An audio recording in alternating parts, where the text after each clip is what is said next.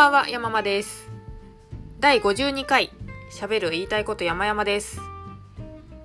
えー、アンチョコがない時恒例、私のブログネタリストから、ブログのネタにならなそうなものを喋るの回です。多分これまでに2、3回やったんじゃないかと思うんですけど、そういう回がたまにあります。もうなんかこの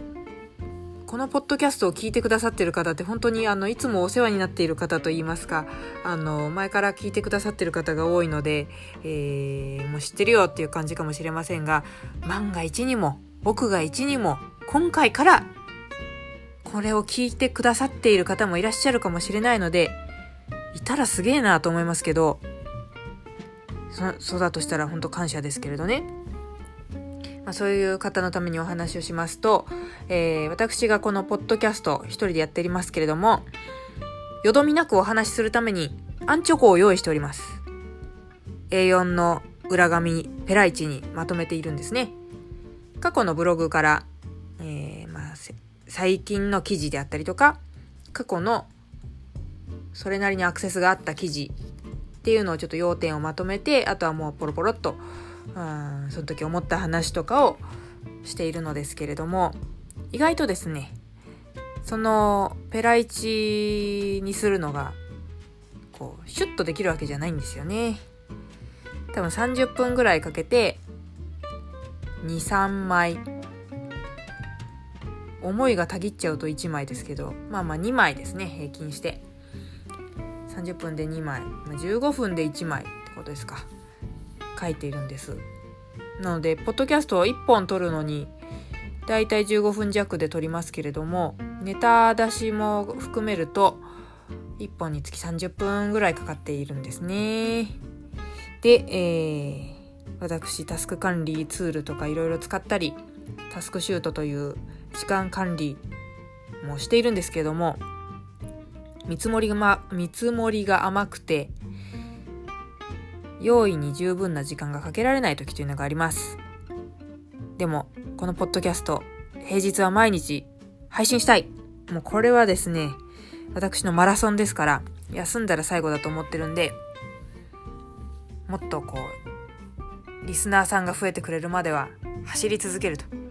いやだってもう最近ライバルだらけですよ。もう本当に。すでに私が始めた時、私は2019年1月かな？に始めてますけれどもその時点でたくさんいらっしゃるし私はそういう方を見て私もやりたいと思って始めたわけですけれどもやっぱりこのアプリアンカーというもののおかげで誰でもポッドキャストがこのスマートフォンさえあれば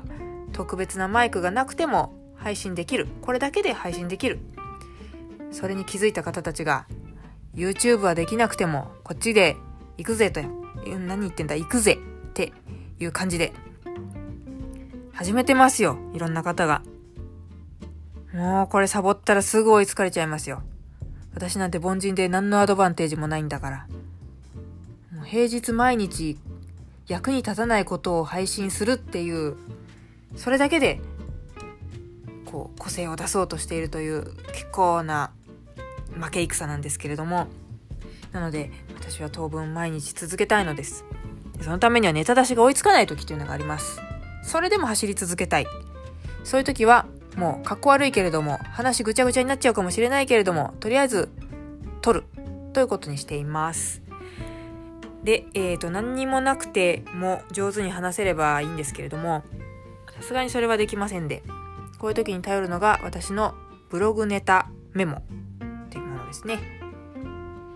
日々気になったこととかがちょろっと書いてあるんですけども、なかなか記事になるようなことはないですだって一言メモとかですもんでもそれをね今まではあの記事になんなかったら単純に消していたんですけれども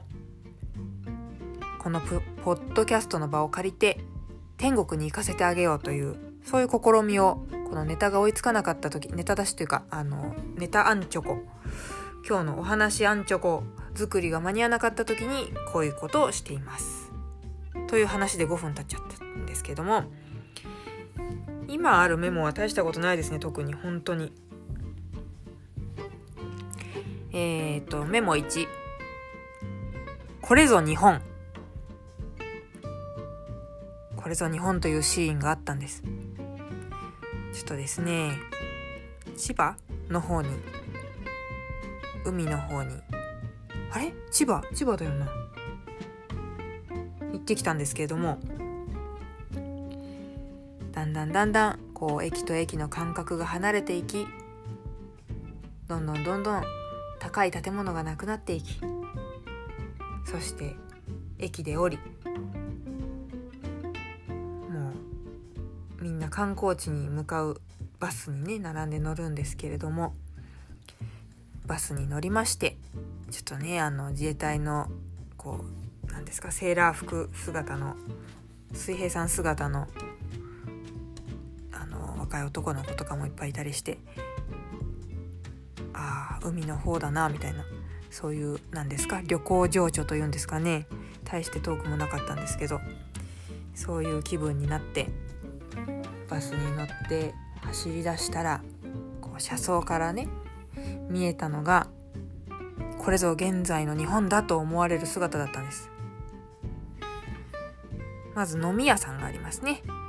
飲みどころなんたらと、まあ、よくほらありますよね。あのちょっと面白い名前でライムライト的なやつです。来る夢来る人って書いてライムライトっていうスナックよくあるじゃないですかああいう感じのちょっとこうちょっと可愛い名前の飲みどころがありまして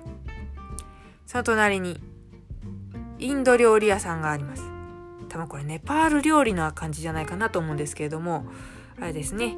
えー、っと、ナンとカレーのセットで780円的なやつです。そしてナンはおかわり自由ってやつですね、きっと。そしてその隣が、60分2980円のマッサージ店。最近よくありますよね。いやもう、別に、これだけなんですけども、わー、すごい今の日本だなーと思って、それで、これぞ現在の日本っていうメモを残したのでした。はい。次。ハローワーク通い中に見つけた面白い人。これハローワークそのものにはいらっしゃらないんです。やっぱりハローワークにわざわざ行かれている方ってあの皆さんあのちゃんとしてらっしゃる普通の方なのでもっとこう面白い方が面白いっていうのかななかなかこうお会いできないような方がいらっしゃるかなと思ったんですけど全然そんなことなくよく会社で見てたような人ばっかりだったんですけどね。そこに行くまでの間でちょっと面白い方がいました。平日日中だからお勤めになってる方というか不思議な方だったんですけど、えー、1人目。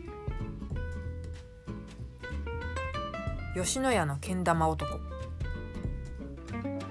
その名の通りですね。吉野家の前でなんかけん玉をしていました。けん玉をこう何ですか？ハンドタオルとかと同じような感覚で日々持ち歩いてんだろうなと思うと結構それもかっこいいなと思ってルービックキューブとかね持ち歩いてたいですよね。はい。もうねほらメモってこんなもんですよ。で不思議な人その2妖怪氷結親父って書いてますね。この人はコンビニの前でお見かけしたんです。でそのコンビニの前って自転車がいっぱい置いてあるんですけどもものすごく綺麗に並んでて。でそのうちの1台がおっちゃんの妖怪氷結親父のなんですけど。で私もとりあえず止めまして。でちょっとお買い物して出てきて、私雑に置いたつもりはなかったんですけども自転車がもともとあったもともと置いたその場所よりももっとこう他の自転車と平行っていうか何て言うんですか？そうとにかくみっちり整頓されてたんです。だからちょっと取り出しにくくてうんとかってなったんですけども。スッて横見たら妖怪氷結親父が自転車整えてたんですよ。あの仕業かと思って。